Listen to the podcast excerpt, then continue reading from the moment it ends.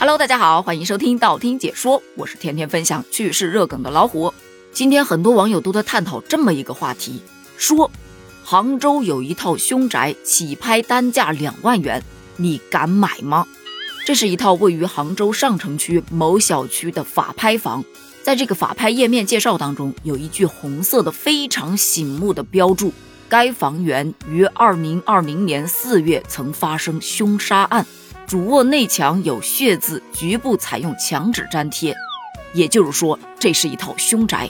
这套房源建筑面积八十三点零九平方米，户型为两室两厅一厨一卫两阳台，中间套，房间内部带有较新的装修。房子的评估价值为两百四十二点七七万元，起拍价一百七十万元。这一套凶宅的法拍房起拍价比二手房市场价格打了差不多七五折。刚看到这个话题的时候，我以为这套房子起拍价就是两万块钱呢，没想到它是起拍单价两万块，于是就引发了大家的第一个槽点：这要是两万块钱可以买下这个宅子，就是太平间我也买。问题是你单价两万，这也没便宜多少啊！我买你干嘛？我买个正常的房子不好吗？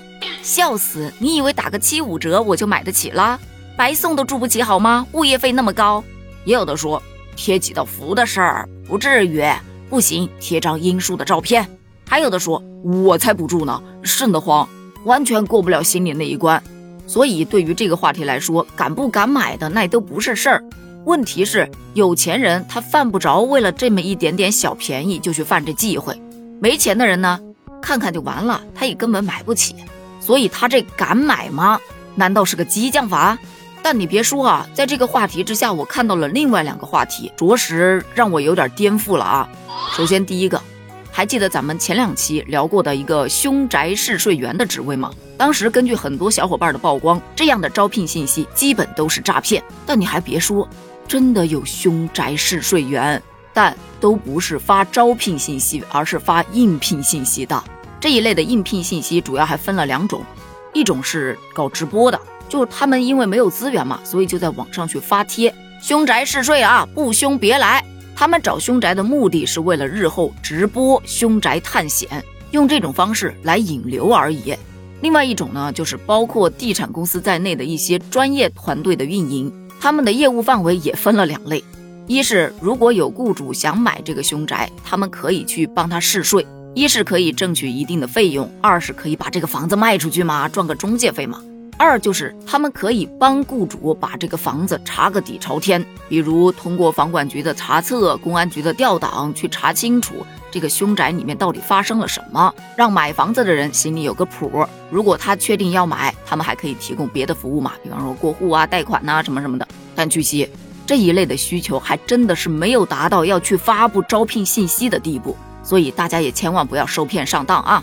另外一个让人匪夷所思的点就是，你知道吗？凶宅还能当噱头？据此前有媒体就曝光了，在二手交易平台上，中介竟然把凶宅当做卖点，就离谱啊！你看看他们的描述啊，有说超级凶宅低价出售，巴拉巴拉巴拉，欧式风格，后山潜水，层林叠翠，朝闻百鸟鸣，夜赏百鬼行。不得不说，这个广告写的文字功底还是挺不错的。另外一则呢，就直白多了，说。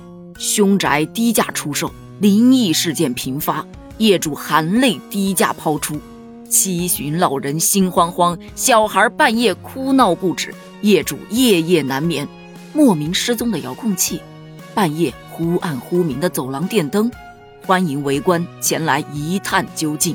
我十分怀疑他们是恐怖悬疑类的小说看多了，但据一些中介介绍，哪有那么多凶宅呀？很多凶宅信息发布者手中根本就没有凶宅房源，他只是以凶宅为噱头吸引客户。一旦引流成功了，他们就会推销他们真正想要卖的房源。那有的人看到有凶宅信息，出于好奇嘛，有的是抱着捡漏的这种心理来投资的。但不管是哪一种，你有买房的需求，就是他们的目标客户。所以说，这套路果然无处不在。不过，对于买房这个事儿来说呀。大家也不要太过担心，因为如果这个房子真的有问题，中介是一定会告知的。如果他没有告知或者故意隐瞒，那么被发现之后一告一个准儿。比方说，二零零七年，曾经有一位王先生以一百七十万元的低价买了一套别墅，在二零一一年的时候，他以市场价格七百万元把这一栋别墅卖给了洪先生，赚了多少啊？你想想。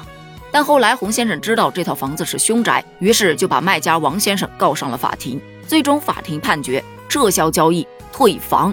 所以说啊，不管是买房还是租房，对于房子的真实情况，中介是有义务要告知实情的。好了，咱们今天的话题呢就聊到这儿了。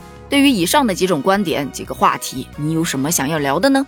欢迎在评论区一起探讨一下哦。评论区见，拜拜。